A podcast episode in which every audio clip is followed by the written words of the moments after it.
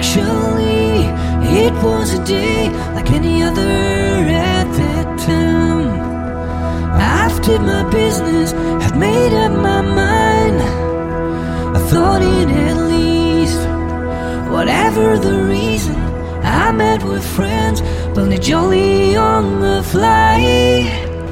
It was a beautiful winter, a cold, white, and bright for guys on the way into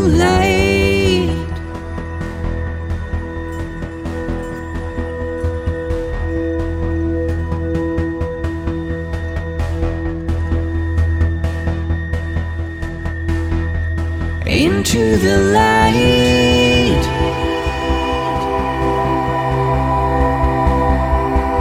Into the light. Into the light. Into the light.